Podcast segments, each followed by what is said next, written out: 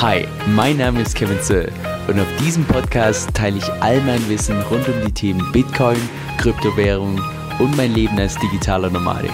Viel Spaß dabei! Hi Leute, Kevin hier. So, heute mal eines meiner absoluten Lieblingsthemen und zwar das Thema Gold versus Bitcoin. Und auch wenn mein YouTube-Channel größtenteils über Krypto ist, gebe ich mir alle Mühe, heute mal wirklich objektiv das Ganze zu betrachten.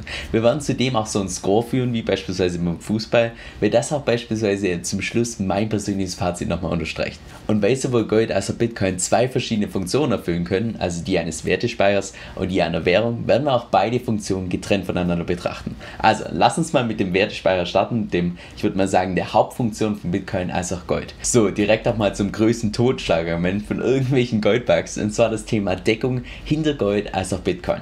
Weil die Begründung hinter Gold als Wertespeicher ist die, dass es eben einen industriellen Nutzen hat. Also, dass man beispielsweise Schmuck damit machen kann, dass es in der Elektronik benutzt wird und so weiter. Wenn du so willst, dann ist es also wie so eine Art Versicherung, die eben garantiert, dass der Preis von Gold niemals auf Null fallen kann.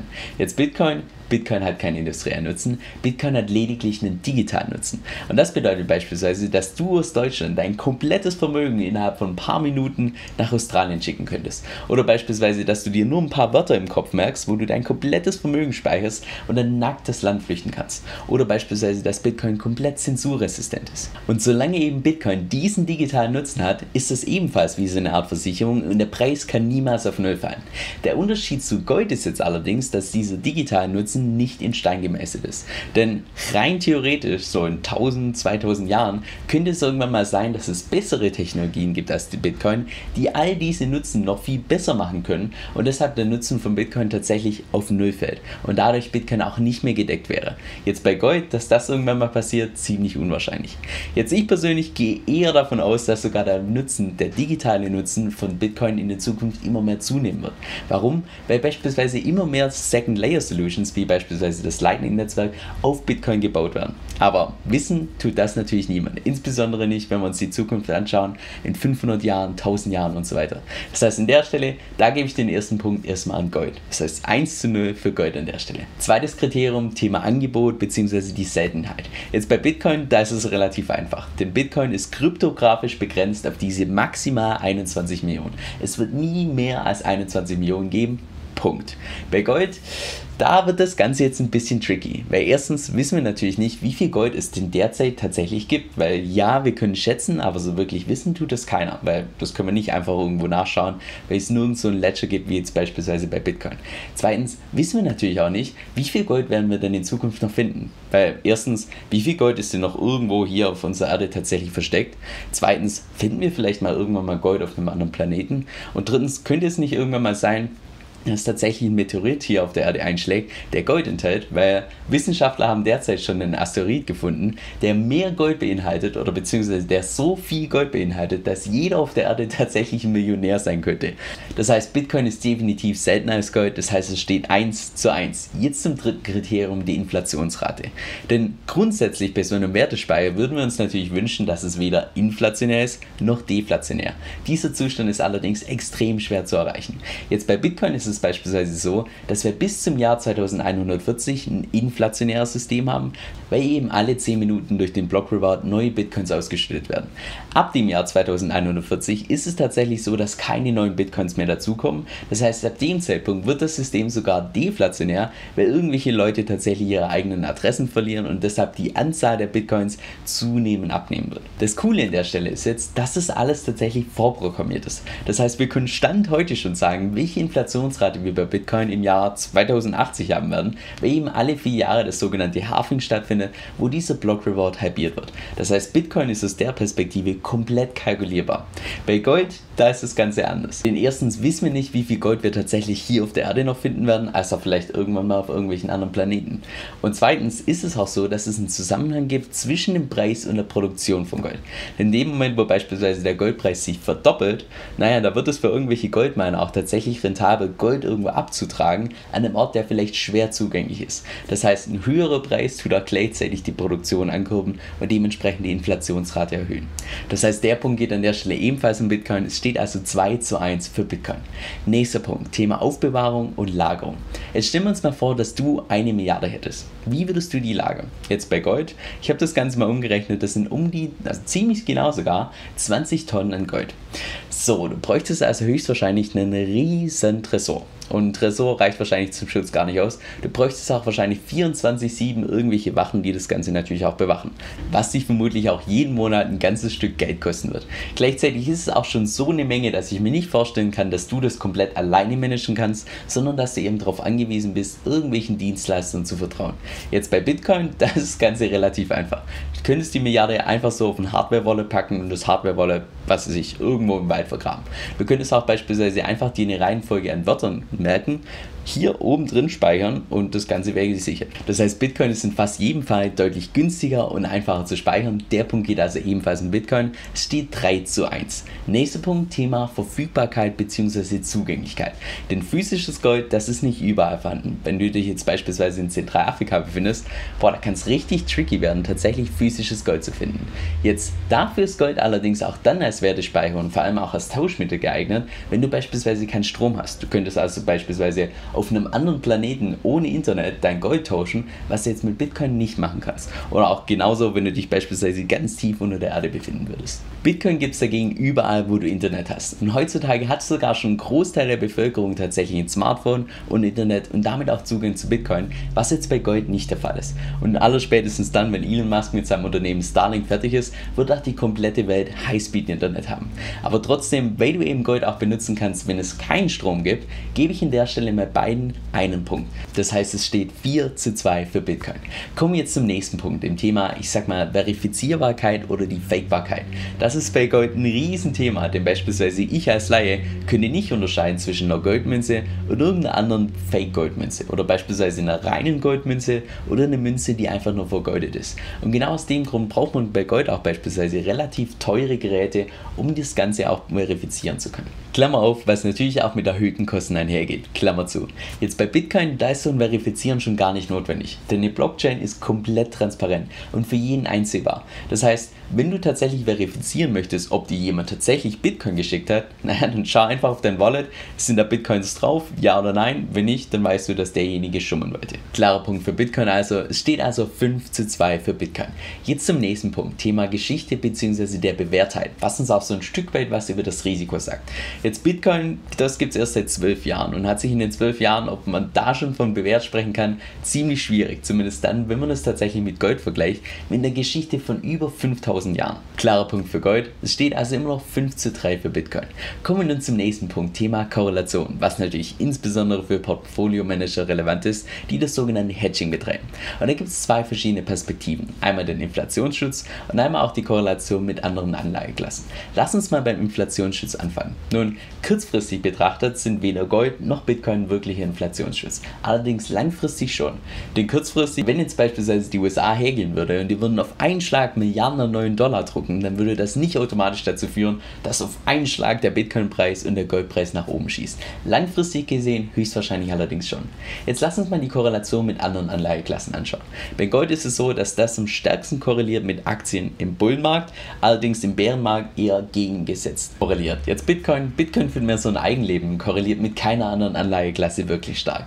Aber dennoch, sowohl Gold als auch Bitcoin sind ideal zur Portfolio-Beimischung. Von daher gebe ich mal beiden an der Stelle einen Punkt. Es steht also noch immer noch 6 zu 4. Nächster Punkt, Thema Zensurresistenz. Denn in der Theorie kann natürlich sowohl Bitcoin als auch Gold verboten werden, was wir auch bereits beides in der Vergangenheit gesehen haben. Jetzt, weil Gold eben physisch ist, ist es deutlich leichter zu finden und auch konfiszierbar mehr Bitcoin. Bitcoin, das Ganze ist digital. Da weiß erstens niemand, wie viel du tatsächlich hältst. Und zweitens könntest du deine komplette Bitcoin-Menge auch einfach mit ein paar Wörtern in deinem Kopf speichern. Also von daher extrem schwer konfiszierbar. Und das ist insbesondere in Krisenländern oder bei Kriegen extrem relevant. Das heißt, an der Stelle klarer Punkt für Bitcoin. Es steht also 7 zu 4 für Bitcoin. Jetzt letzter Punkt beim Thema Wertespeicher. Lass uns mal einen Blick auf die Rendite werfen. Und zwar angefangen, dass wir uns mal die Vergangenheit anschauen. Vor elf Jahren war es beispielsweise noch so, ich lese das Ganze mal ab. Vor elf Jahren hat ein Bitcoin noch 5 Cent gekostet und eine Unze Gold noch 1105 Euro. Heute, also elf Jahre später, kostet ein Bitcoin rund 37.000 Euro. Das heißt, es ist eine ver 740.000-fachung vom Preis. Und zweitens, Gold kostet derzeit 1492 Euro, das heißt, da reden wir bei plus 35%.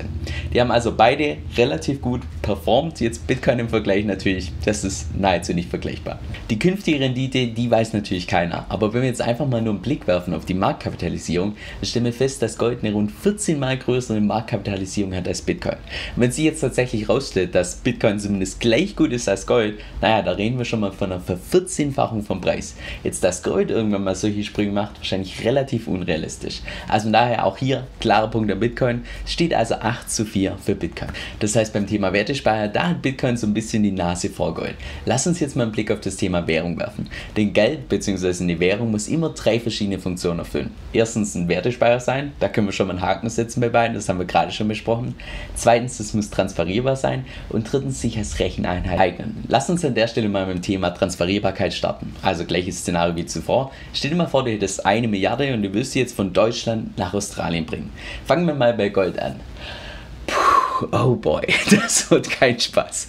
Nicht nur der ganze Organisationsaufwand, um die ganzen 20 Tonnen Gold da tatsächlich rüberzubringen, sondern auch, wie teuer das sein wird und wie lange das dauern wird. Genau aus dem Grund hat man ja auch damals dieses Papiergeld entwickelt, weil es eben deutlich leichter ist, als es tatsächlich physisches Gold zu transportieren. Das heißt, wenn du so willst, in Kryptosprache hat man damals schon so eine, Art Second Layer auf Gold gepackt. Das Problem bei diesem Second Layer auf Gold ist jetzt allerdings, dass es immer zentralisiert ist. Beispielsweise von einer Bank, dass du jetzt beispielsweise hergehen musst und dieser Bank vertrauen musst, dass sie jetzt nicht beschummeln oder dir keinen Zutritt erlauben und so weiter. Und selbst wenn du Gold jetzt beispielsweise auf die Blockchain bringen würdest in tokenisierter Form, was ja derzeit schon möglich ist, also beispielsweise ein mit Gold gedeckter Stablecoin, selbst dann ist immer noch die Zentralisierung ein Riesenproblem. Jetzt bei Bitcoin eine Milliarde zu versenden, hold my beer. Das Ganze ist innerhalb von 10 Minuten über die Bühne für eine vernachlässigbar kleine Gebühr dafür und mit dem höchsten digitalen Sicherheitsstandard, den wir auf der Welt derzeit haben. Und wenn du das Ganze über das Lightning-Netzwerk machst, dann ist das Ganze sogar nahezu instant und nahezu für keine Kosten. Also an der Stelle auch klarer Punkt für Bitcoin. Es steht also 9 zu 4 für Bitcoin. Nächster Punkt, Thema Recheneinheit. Meiner Meinung nach sind sowohl Gold als auch Bitcoin viel zu volatil, um derzeit eine Recheneinheit zu sein. Das heißt, ich persönlich gehe nicht davon aus, dass du irgendwann mal in den nächsten Jahren in den Supermarkt gehen wirst und siehst dann tatsächlich den Preis von einem Apfel in irgendwelchen Satoshis oder sogar in Gold abgebildet. Dafür schwanken die einfach zu stark, denn in der Vergangenheit gab es schon mehrfach Crashes im zweistelligen Bereich. Anders als viele Bitcoin-Maximalisten glaube ich persönlich auch nicht, dass sich das irgendwann mal in Zukunft ändern wird. Ich glaube, selbst in 100 Jahren ist der Preis von Bitcoin so volatil, dass es sich als Recheneinheit nicht so wirklich eignet. Aber, und das ist jetzt der große Unterschied, das muss es auch nicht. Warum? Bei Gold, naja, da reden wir nur von einem Asset. Bei Bitcoin, da reden wir von einem Asset und einem Netzwerk. Was genau meine ich jetzt damit? Jetzt lass uns mal ein ganz aktuelles Beispiel nehmen. Denn erst vor wenigen Tagen wurde tatsächlich bei Twitter die sogenannte Tipping-Funktion erlaubt. Das heißt, du kannst jetzt tatsächlich als Twitter-User über das Bitcoin Lightning Netzwerk irgendjemand anders Geld zu schicken. Das heißt, du gehst jetzt auf deine App, wählst beispielsweise 10 Dollar aus und schickst dann die irgendjemand in Japan, der das Ganze in japanische Yen tatsächlich bekommt. Und weil eben diese Konvertierung in nahezu Echtzeit stattfindet, also von Dollar zu Bitcoin, dann rübergeschickt über das Lightning Netzwerk nach Japan und von Bitcoin wieder zu dem japanischen Yen. Wenn das so schnell passiert, naja, da ist die Volatilität von Bitcoin überhaupt kein Problem, weil es eben nahezu in Echtzeit passiert. Nicht umsonst hat El Salvador hier Bitcoin als zweite Währung eingeführt und jetzt nicht beispielsweise Gold in tokenisierter Form. Das heißt, an der Stelle ebenfalls ein Punkt für Bitcoin, steht also 10 zu 4 für Bitcoin und auch beim Thema Währung scheint Bitcoin im Allgemeinen die Nase vorne zu haben. Das heißt, wir haben also ein Endergebnis von 10 zu 4 und Bitcoin scheint sowohl beim Wertespeicher als auch bei der Währung so ein bisschen die Nase vorne zu halten.